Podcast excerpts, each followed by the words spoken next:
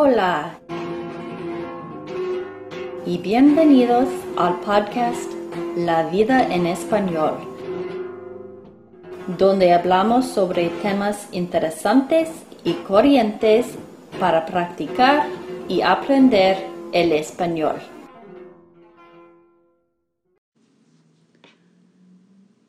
Hola, bienvenidos al podcast La vida en español.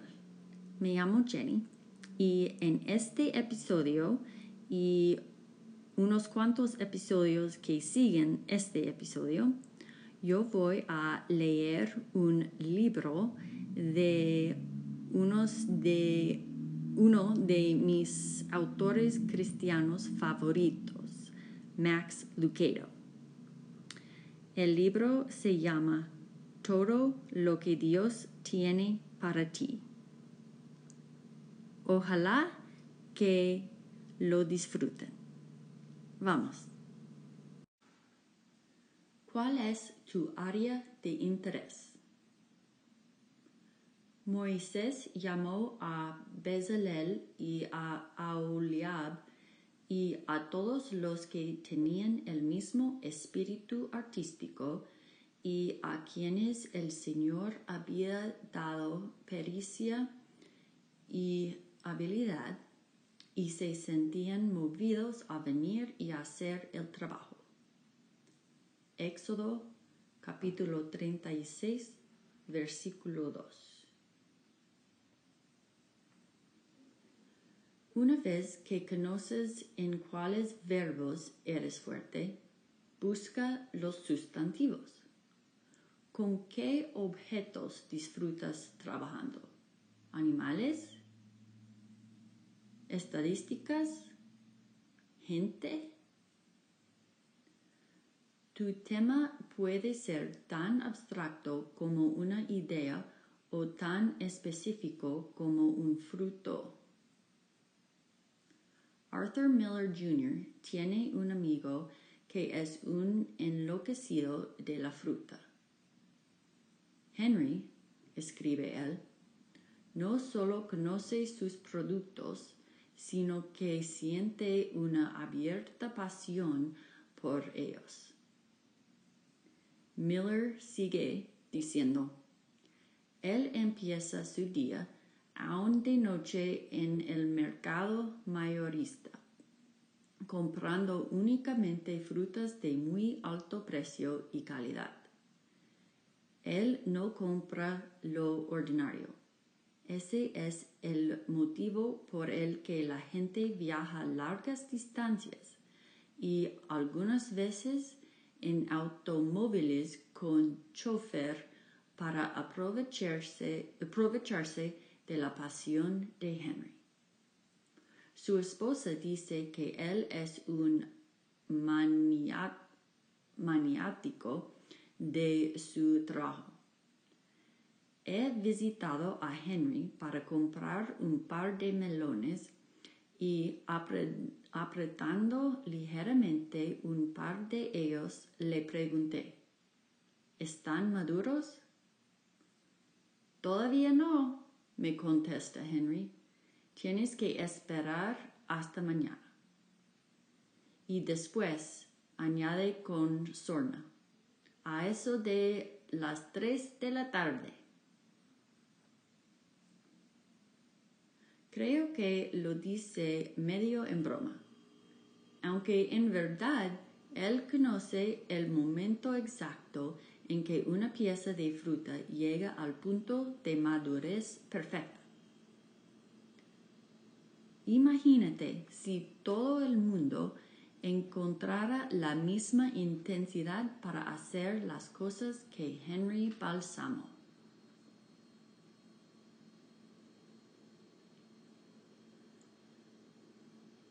Dios infunde tales pasiones. Escucha la forma en la que él describe al constructor Besalel. Y lo he llenado del Espíritu de Dios, de sabiduría, inteligencia y capacidad creativa para hacer trabajos artísticos en oro, plata y bronce para cortar y engastar piedras preciosas, para hacer tallados en madera y para realizar toda clase de artesanías.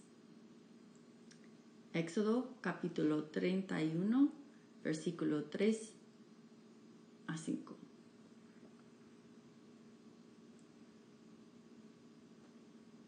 Es Dios el que habla.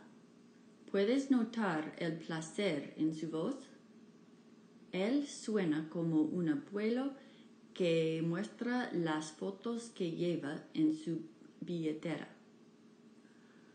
Yo lo he llenado, él es capaz, él es experto, sí, él es un maestro. Cuando tú rindes al máximo en lo que sabes hacer mejor, el pecho de Dios se inflama de orgullo. ¿Cuáles son tus mejores aptitudes? Cada una ponga al servicio de los demás el don que haya recibido, administrando fielmente la gracia de Dios en sus diversas formas.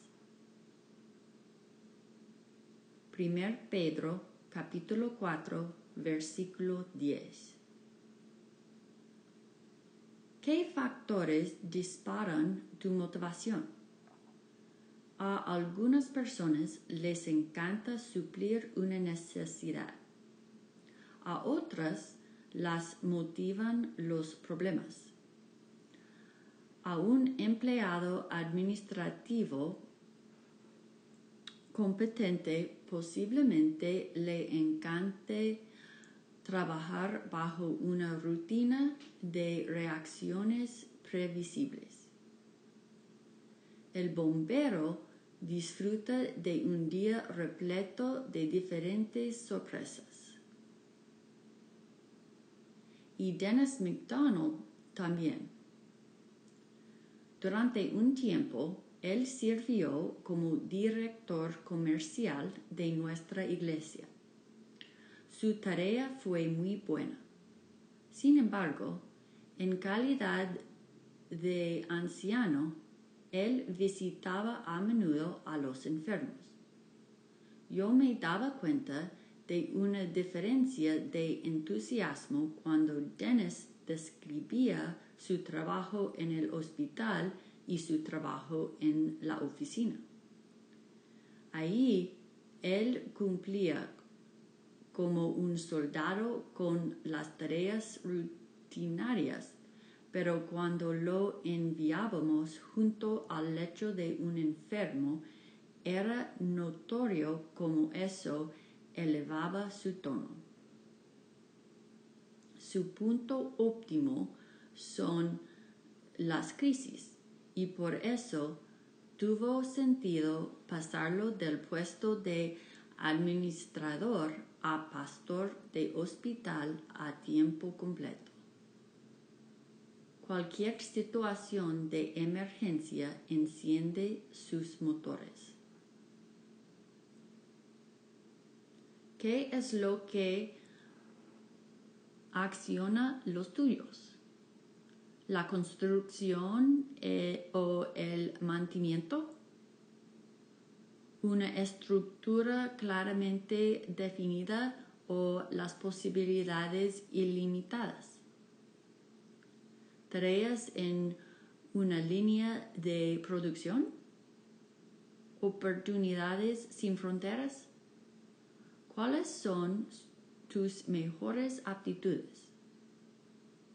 ¿Qué es lo que pone tus motores en marcha?